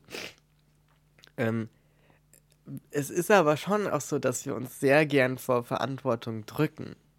Ja, aber warum? Ne? Warum? Weil halt immer weil ich glaube, weil Verantwortung in, in unserer Welt etwas ist, was halt irgendwie so, so ein riesiger Haufen ist. Ja, es hat Der- viel mit Stress zu tun und Genau. Und der einfach immer so versucht wird, sich so schwarze Peter-mäßig so zuzuschieben. Weil man Angst hat, halt als selber dann sonst unter zu viel, zu viel, zu, unter der Last zu zerbrechen, sozusagen. Es ist halt möglich, dass halt bei der, bei der Verteilung, also so Verteilungsmechanismen, dass die halt darauf, und es passiert ja definitiv auch in der Wirtschaft, dass Verteilungsmechanismen darauf hinauslaufen, dass halt einige ganz viel tragen, aber ganz wenig dafür bekommen und andere, naja, einfach sehr viel bekommen, aber irgendwie, naja, wenig dafür tun müssen, sozusagen. So sieht's aus. So. Ja. Ne? Also es gibt so, Ja, ich hatte so also Jobs. warum haben eigentlich, warum müssen wir Verantwortung neu definieren? Ist es, kann man noch von Verantwortung reden, wenn wie, jemand wie Jeff Bezos so viel Geld hat, dass er eigentlich ja seine gesamte Verantwortung für die Firma auf andere Leute überträgt, aber weiterhin das Geld bekommt? Ja, ne? Genau. Dürfte er das noch bekommen in dem Moment, wo er die Verantwortung abgibt? Ja, genau. Hm. Er hat keine Verantwortung für nix. Ja. Einfach, ne? Ja. Und selbst wenn er, wenn er seinen Verantwortungen nicht nachkommt, hat er halt so viel Geld, dass es ihm nicht wehtut. Dem könnte er jetzt das, weiß ich nicht, selbst wenn ihm äh, Amazon jetzt einfach kaputt geht. Ist einfach kaputt gegangen. Er steht morgens auf, Amazon ist kaputt. Ja, weiß nicht, was los ist. Code ist Es explodiert. stimmt, ne? Er kann dann halt einfach sagen, ach naja, gut, Ja, dann halt nicht. mach ich was anderes. Weißt du? Suche ich mir ein neues Hobby. Und wenn du dir Amazon mal anguckst, besonders viel Effort steckt er da nicht rein. So. Oder seine, seine Angestellten. So. Und so ein bisschen egal scheint es ihm schon zu sein, aber er hat halt arsch viel Geld. So. Er muss sich, das ist, kann ihm alles egal sein. Er muss nichts mehr tun. Er muss einfach, seine einzige Verantwortung ist, reich zu sein. Das ist alles, was er tun muss. Mehr muss er nicht tun. Ja. Ja, ich glaube, wir müssen so einiges neu definieren, um ehrlich zu sein. So einiges. Aber wie gehen wir das an? Oh, Das ich- ist so. Also erstmal schaffen wir das in dieser Folge nicht, aber nee, das und, nicht, aber so als. ja. Es ist eine ganz, ganz schwierige Frage, habe ich keine Antwort drauf. Wie gehen wir das an? Aber ich glaube, wir müssen halt erstmal, äh, wir müssen anfangen zu sagen, so, was ist hier überhaupt los? was ist hier eigentlich so, los? Was, warum, was ist hier los? Also erstmal so ganz psychologisch vielleicht oder psychotherapeutisch zu sagen, anzuerkennen, zu sagen, okay, mag ja sein, dass es ein Prozent der Leute gibt, die äh, ziemlich viel Asche haben und die auch ein bisschen durchdrehen an ihrem Geld und so weiter. Aber lasst uns doch mal jetzt versuchen, acht Milliarden Leute oder so zu sagen, was ist eigentlich gerade los und wie ist eigentlich der Stand der Dinge, wie ist der Zustand gerade, woran mangelt es, woran hapert es und dann irgendwie Lösungen und dann zu gucken, weißt du, was man da macht und wie man und das, naja, ist gut. Ich will jetzt hier keine Werbung für irgendwelche Utopien oder so machen, aber es gibt ja tatsächlich schon so Lösungsansätze. Mhm. Manchmal habe ich den Eindruck, wir, wir spüren das schon irgendwie, dass es, dass so viele da Sachen im Argen liegen. Also sozusagen, ähm, auch wenn du im letzten Hinterdörfchen lebst und vielleicht nicht mal einen Internetanschluss hast oder so, dann ja. durch irgendwelche äußerlichen Einflüsse, was weiß ich, ähm, Leute, die vom Dorf wegziehen oder ähm, Leute, die ins Dorf kommen oder wie bestimmte Sachen im Dorf ablaufen.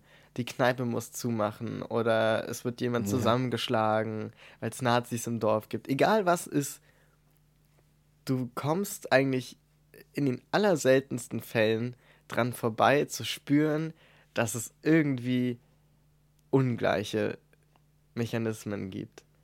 Ungleichheiten. Ja, Ungleichheiten, ja. so. Ja. So, das ist, dass, dass da immer irgendwas ist, wo man sich fragen kann, Mensch, kann man da nicht was machen? Also so, so, ein, so ein Dorf oder so eine Gesellschaft, so eine Gemeinschaft momentan, die irgendwo lebt und in der alles easy ist. Mhm. So. Ich, ich frage mich manchmal, gibt es das überhaupt? Ich würde sagen, nee. Ich glaube, also ich kann mir das nicht vorstellen. Also, dass es da halt dann, also in dem gesamten Dorf nicht eine einzige Person gibt, die sagt, ah oh, nee, scheiße, das ist alles scheiße für mich. Ja. Ich glaube nicht, dass es das in dieser Welt gibt. Und das ist auch verrückt. Also so, und dann auf der Big Scale und jetzt mit dem Internet auch, ne, wo das Vernetzen ja. und sich andere Menschen angucken, äh, was die so machen, noch einfacher geworden ist. Mhm. Also ich glaube, ich glaube, man muss gar nicht mehr so viel sagen.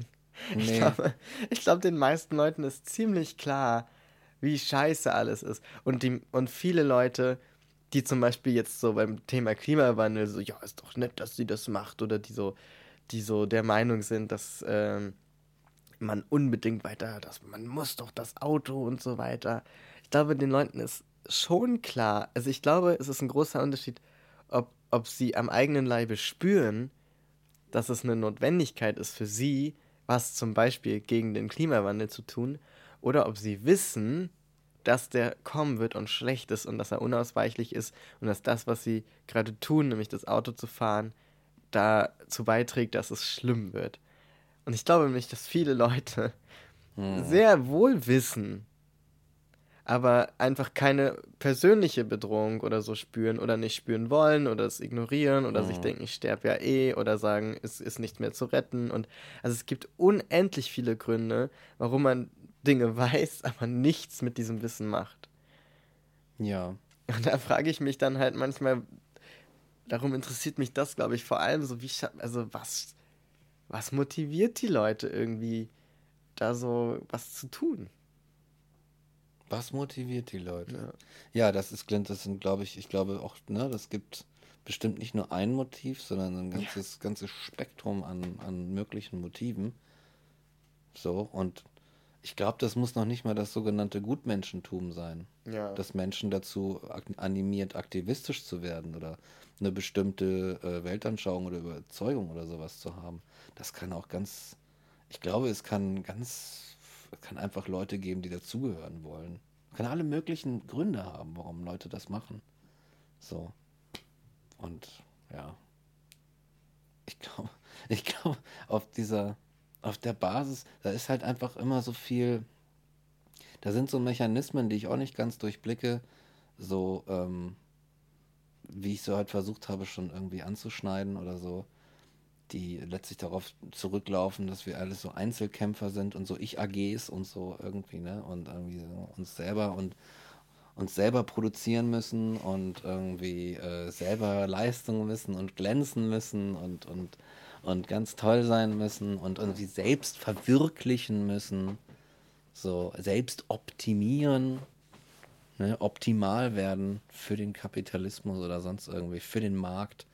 Ich optimiere mich für die, dass da solche, so viele Sachen mitspielen. Und ja, keine Ahnung. Es ist Bin kompliziert. Aber zum Klimawandel habe ich mir gerade noch, hatte ich noch einen Gedanken gehabt. Ich finde ganz, ganz witzig. Ähm, es gibt ja tatsächlich, also es gibt Menschen, die äh, den Klimawandel leugnen. So.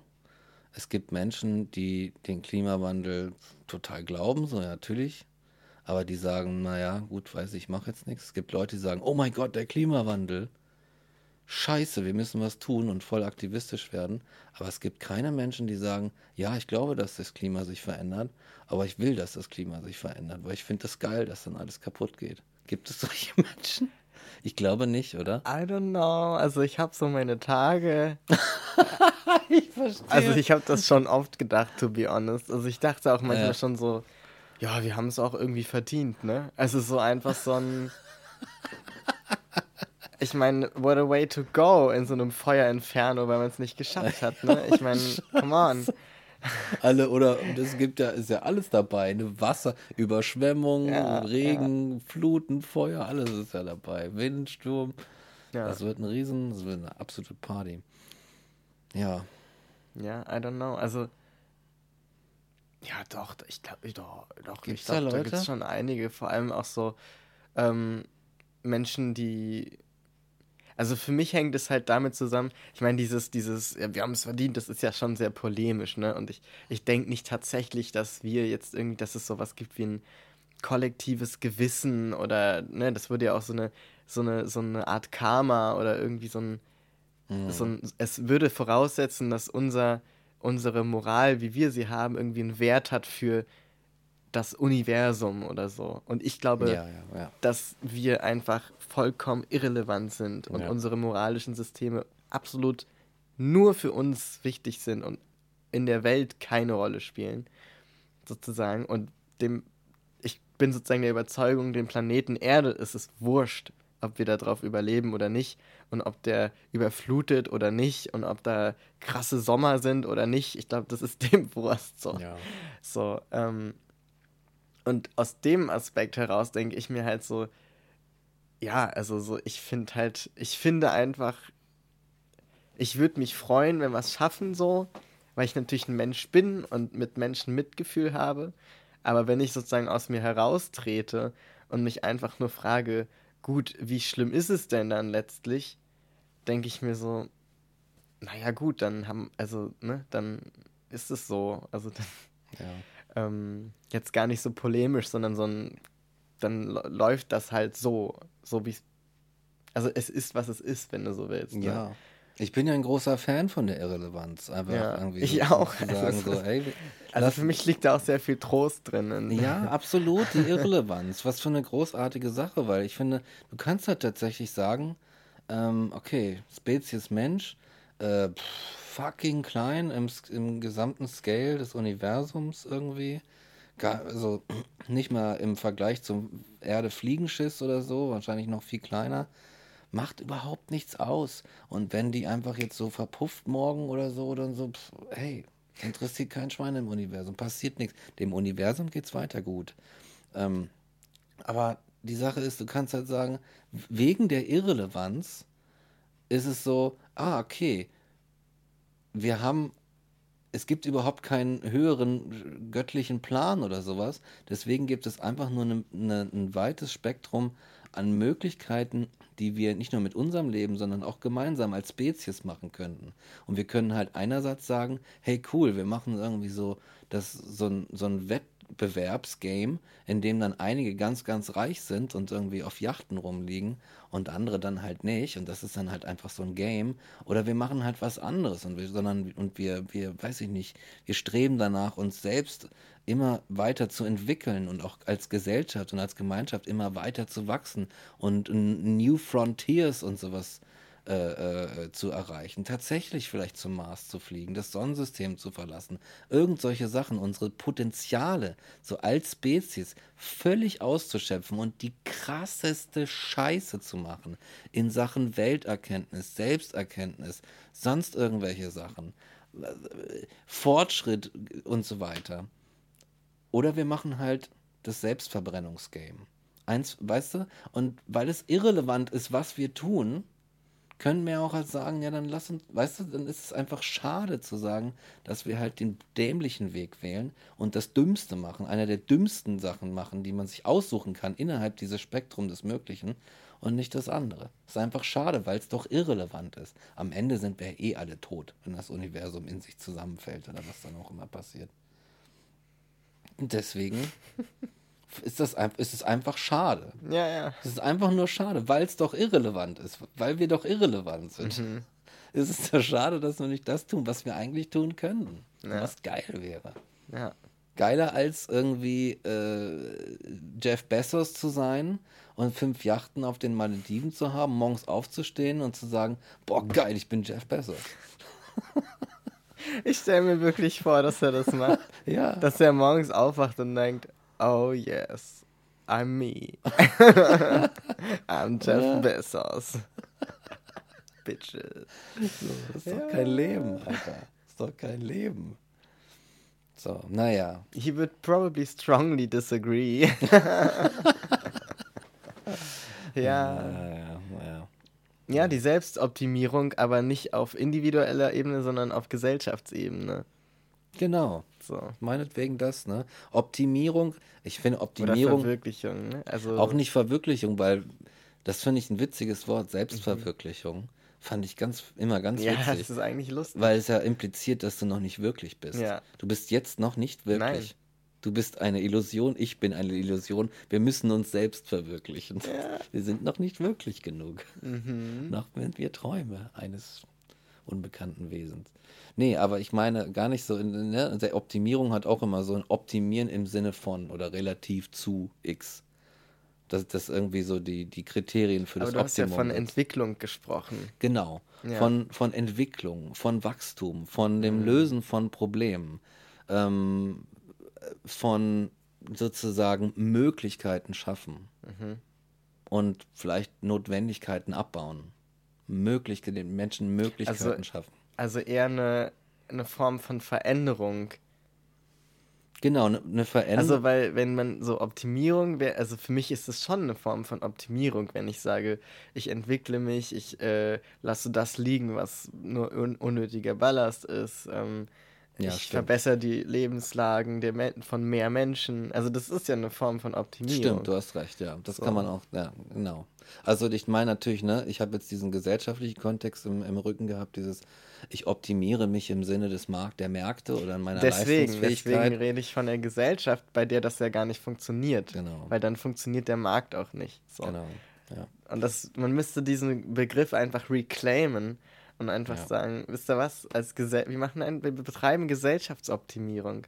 Und es ist nicht optimal, wenn eine Gesellschaft kapitalistisch und äh, ungleich ist. Genau. Ja, so. Ja, so. ja. Es ist sowas, ich weiß nicht, es ist ja auch zum Beispiel ähm, ein, ein Wasser, Wasserrohrleitungs- und Abwassersystem.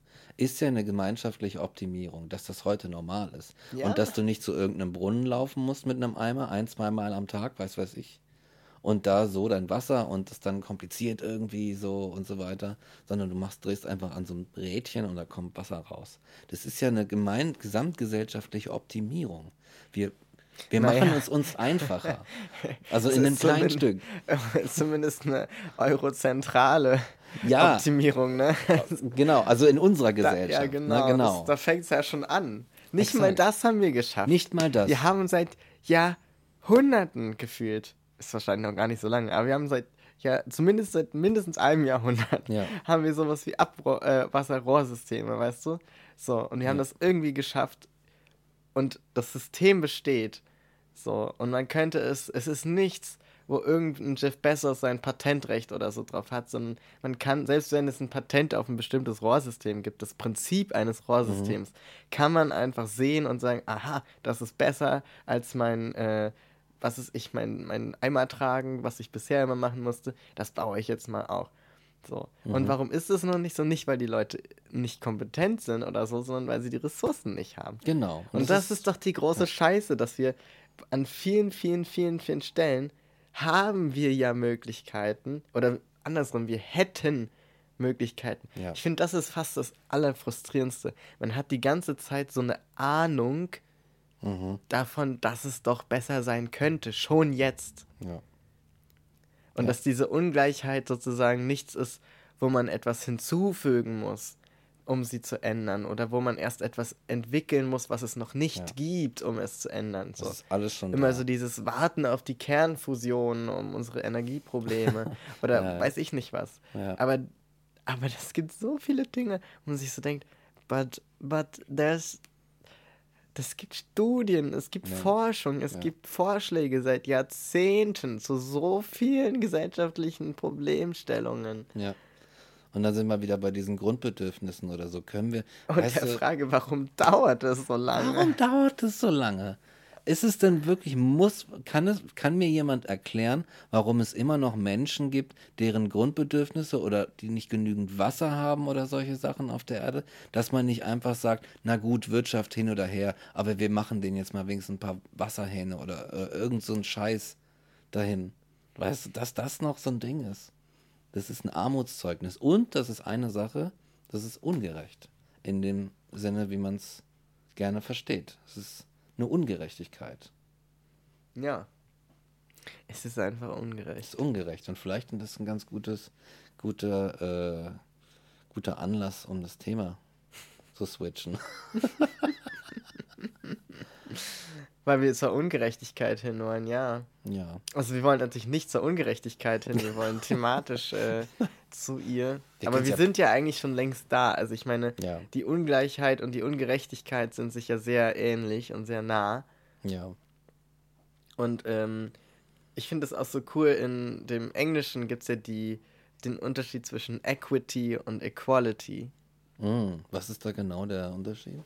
Also so, ich kann es jetzt, glaube ich, mit den Wortdefinitionen gar nicht so gut, aber es gibt dieses Bild von ähm, einer Mauer, über das äh, Menschen drüber, über die Menschen drüber gucken wollen, weil da irgendwas Spannendes ist. Hm. Und dann gibt es sozusagen die Equality und da bekommt jeder eine Kiste, um drauf zu stehen und drüber zu gucken. Und der eine, für den einen Menschen passt es, der kann dann drüber gucken, aber der andere Mensch ist kleiner und hat aber auch nur eine Kiste bekommen und kann deshalb nicht drüber gucken. Und ein Mensch ist sehr groß und braucht gar keine Kiste, steht aber auch auf einer und guckt natürlich auch drüber. Und das wäre Equality, alle bekommen das Gleiche. Aber das heißt noch nicht, dass es gerecht ist. Oh. Und die Equity ist dann, dass jeder eine Kiste oder mehrere bekommt, angepasst an seine eigene Körpergröße, sodass alle über die Mauer gucken können. Oh, I like this one. Yes, me too. Mm. Und das fand ich immer cool, dass es dieses Bild auch gab, so konkret, weil dadurch, daran habe ich das so verstanden. Ah, okay. So we're not looking for equality, we're looking for equity. Ja. Ah ja, okay. Ja, ich würde sogar sagen, da machen wir so mal langsam einen Deckel drauf heute. Und vielleicht, ne, schauen wir mal in der nächsten, schrauben wir in der nächsten Folge dran weiter. Yes, es Oder? ist ja auch spät. Es ist spät heute. Mann, ist da war was spät. los, Peter, das sag ich. Das, ja. heute, heute war, oh mein Gott. Man hat es ja auch am Anfang der Folge gemerkt. Wir haben uns jetzt wieder ein bisschen locker geredet. ja, ja, ja. Es braucht manchmal eine Weile, ein bisschen, Ja, aber dann Aber, Mensch, nach heute so war der Wurm drin. doch, meine Güte, das sag ich dir doch. Fangen wir gar nicht erst von an. Nein, nein, nein, nein. Spielen jetzt einfach Outro und sagen, bleibt uns gewogen. Bleibt uns gewogen. Genau. Habt eine schöne Zeit. Und äh, ja, habt ein schönes Jahr 2023. Genau. Frohes Neues. Frohes Neues. Stimmt, frohes Neues. Ist das, ne? Oder? Unsere erste Folge im neuen Jahr. Tatsächlich. Frohes Mensch, Neues, ey. Peter. Ja, Zeit vergeht. ja, so schnell geht das, ne? 23. Rose Noise. Dann- Dann machen wir jetzt auch nochmal frohe Noise. Frohe Neues, ja, und sagen, macht gut.